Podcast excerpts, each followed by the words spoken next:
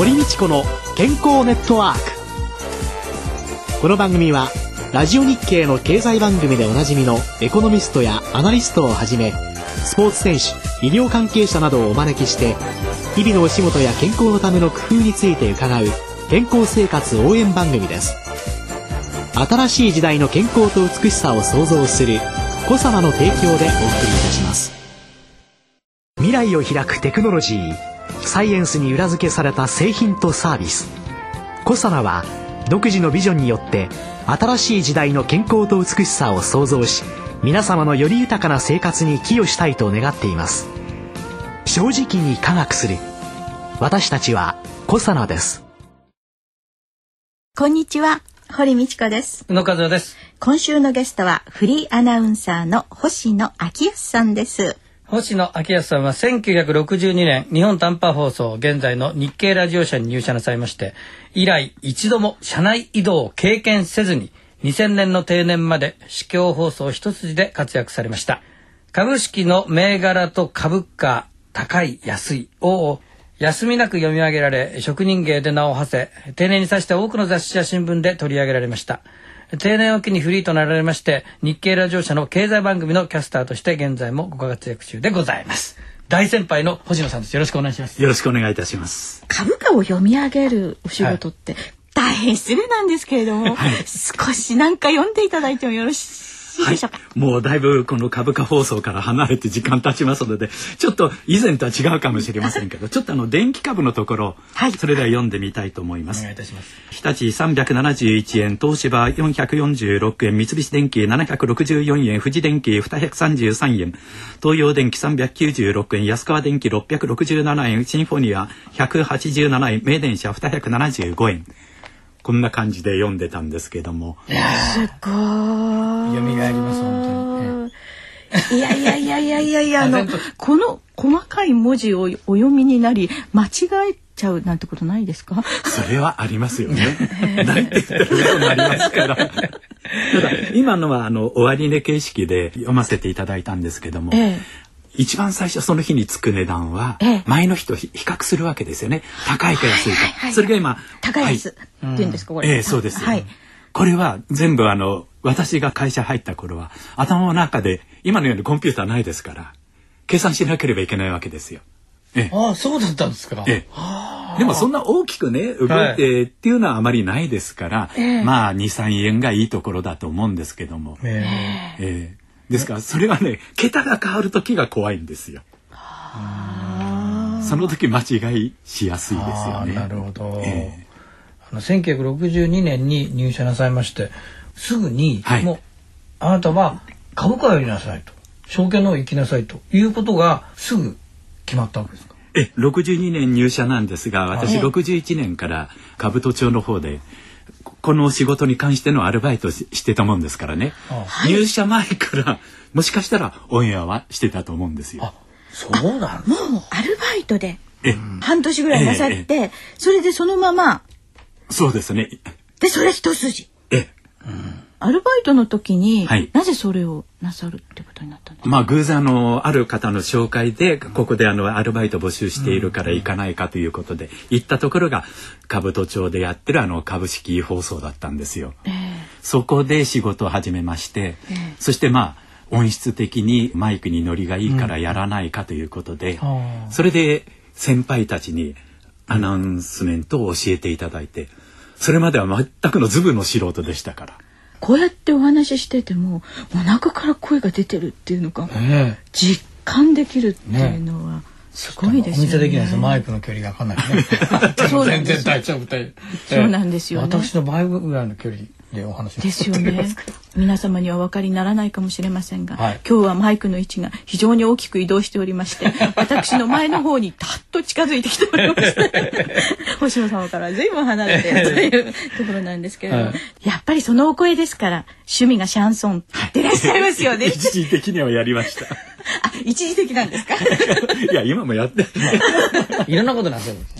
たくさん趣味が終わりでね。でこのお声ですものね。えー、1962年に入社っていうことは私この当時はまだまだ本当に小さい生まれていなかったとは言えないけど小さかったんですけど、はい、なんかここで、えー、証券業界が大変好評で「銀行よさようなら証券よこんにちは」というフレーズが流行ったというふうに書いてあるんですけどこれ本当なんですか？そうですね。その前の年の1961年に株価が大きく上昇しまして、え今でいう日経平均かなりの数字になりましたけども、え、私が入った頃はその頃1800円ぐらいだったと思うんですよ。まあ皆さん想像できないでしょうけど50年近く昔の話です、えー、で61年だったと思うんですがスタートは私覚えてないんですけども1800円くらいになった時に、うん、あまりにもその株価の上昇がいいので、えー、日経平均株価当時は東証ダウって言ってたんですけども、うん。えー、それはあの指標であって、株式ではないわけですよね。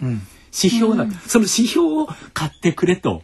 行ったお客さんがいたという話を聞いてるんですよ。浸透する前ですね。そうですね。で当時はやはりあの今でこそあの証券投資というのはまあ財産運用の一つですけども、えー、当時はねやはりまた後ろ指刺されるような相場を張ってとか。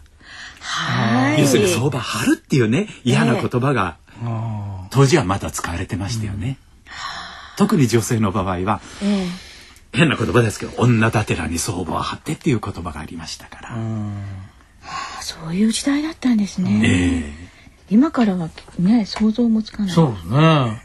まあ、だんだん世の中に理解されるというか、ええ、投資というものはどういうものであるかっていう、ええ、まあ、啓蒙というか、はい、そういう役割もこう日本短波放送こうずっとになってたわけですよね。ですから株価読む番組だけじゃなくて周りの番組がとても大事だったという話をよく伺いましたけど。そうですね。周辺番組は結構ありましたか？らね。はい、その周辺番組も星野さんはなさってたわけで、そうすると一日に何時間もマイクの前にいなきゃいけないっていうことですよね。つまり毎日が。そうですね。はい。スタート当初ですと8時40分から、あの株式の関係の番組が始まって、はい。はい。8時50分っていうのはね、はい、昔の話ですけれども、はい、あの特定銘柄っていうのがありまして、はい、これが相対売買要するに手振りで、うん、あの売り買いをやる。市場でよくやってますよね、えー、あの手振りで株の売り買いやるのが特定銘柄っていうのは8銘柄だったと思うんですけどそれの実況中継から入るんです。ですからどこの証券会社がいくらで何株売ったとか買ったとかそれを全部私たち見ながら実況中継するわけです。その手振りを見ながら。はい、そうです。へえ。しか言えない今日。なんでしょう、私。なるほど。それが8時50分ぐらいから特定銘柄があり、はい。そして9時からは全銘柄が一斉に商い始まるんですが、うん、こちらはあのその手ではやらないで板に注文板って言ってあのなんていうんですかね大きい紙に注文を書き取ってもらって商いしたのが商いできると約定ということで東京証券取引所が発表するあの黒板があるわけです、はい、そこに黒板にこの銘柄はいくらの商いができましたってチョークで書いていくんですよ、うん、それを記録する係もいるわけですよ。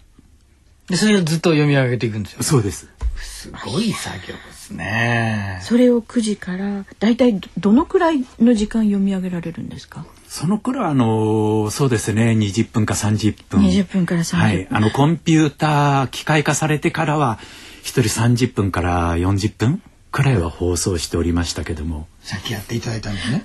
ずっと。30分や続けるわけですよね、ええ、一番長いのは1時間ちょっとやったことありますか？一人でえー、喉カラカラに乾いたり。そうですね。そばにいる方がさすがに見かねて水持ってきてくださいましたけれども。あの取引所の立ち会い所今もうなくなってしまったんですけども平常式ってのがあったんですよ、えー、立ち会い所がなくなって全部機械化されてしまう、えー、それの平常式はデモンストレーションでその先ほど言いました特定銘柄のように相対売買撃託売買とも言ったんですけども、そのをデモンストレーションでやると、うん、その中継できる方がもう私たちの先輩ですからいらっしゃらないわけですよ。それで私にやれということでやったんですけども、それやりながら一般銘柄の終値が決まったのをどんどん放送していくわけですよね。織り交ぜながら。織り交ぜながら？はい。はあ、そっか。ものすごい集中力ですよね。ねえ。そうですね。集中力だけはもうその代わりあの自分の時間が終わったりするとあやったっていうその何ていうんですか達成感。それから解放感、うん、そういうのは味わえましたよね。大体6時間毎日ね。オンエア出るわけです。でその当時は土曜日もありましたね。そうですね。ね、はい、場が立っていましたのでもう6時間にプラス土曜日までやっちゃえば、ええ、ね、ええ、週に30から40時間近くですねお仕事なさんの。それもマイクの前での仕事は40時間そうですねでも全部やってるわけではなくて、ねえー、大体そのぐらいですよね、うん、そうですね。放送室の中にいるのはその時間ですよね。放送室に拘束されそして30分ぐらいずつものすごい緊張感と集中力と、えーはい、いやいやしかないですよね。まあ体には良くないでしょうねきっとねということで、来週はそんな星野さんの読みの極意と健康法について伺いたいと思います。どうもありがとうございました。今週のゲストフリーアナウンサー、星野明康さんでした。来週もよろしくお願いいたします。お願いいたします。では続きまして、小佐のワンポイント情報のコーナーです。小佐奈社長の鴨井和美さんに加わっていただきます。鴨さんよろしくお願いいたします。よろしくお願いします。よろしくお願いします。まあ最近そのマヌカハニーという文字をいろいろな雑誌それから新聞等で見るようになったんですけども、まあ一般的にこう浸透してきた感もあるんですが。どうなんでしょうか？マヌカってあんまり馴染みがないじゃないですか。レンゲの蜂蜜とか言われると、うん、とかアカシアだとかなんだとかって言われると、うん、その蜂蜜かなって思うんですけど。実はあの、あの弊社の方もあのプロモーション販売というんですか、店頭で少しこの商品のご紹介をさせていただいているところで、一番多い質問が実は。マヌカハニーって何ですかという質問が多いですね。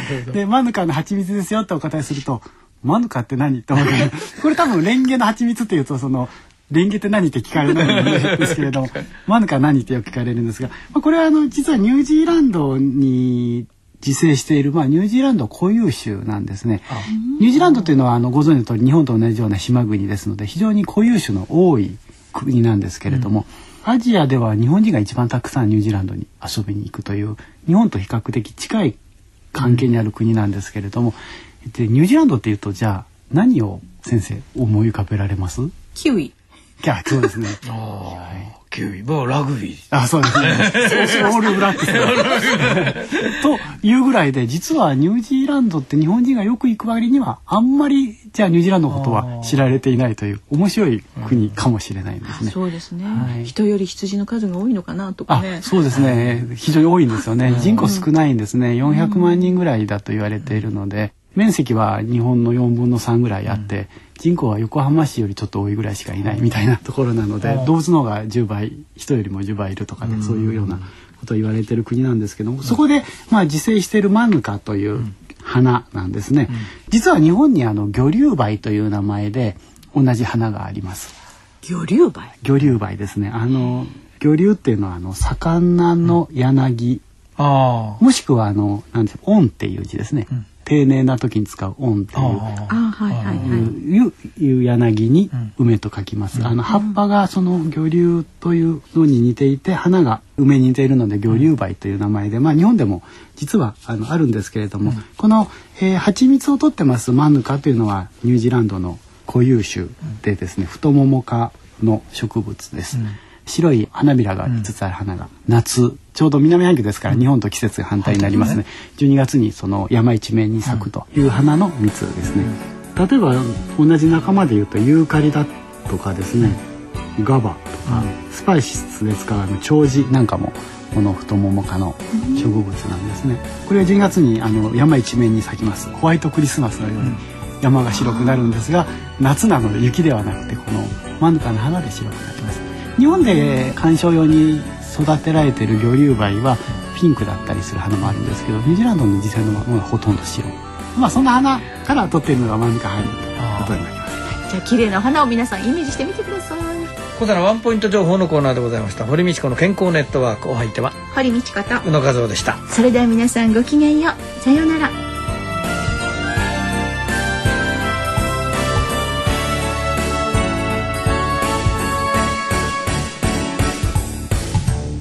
堀道子の健康ネットワーク。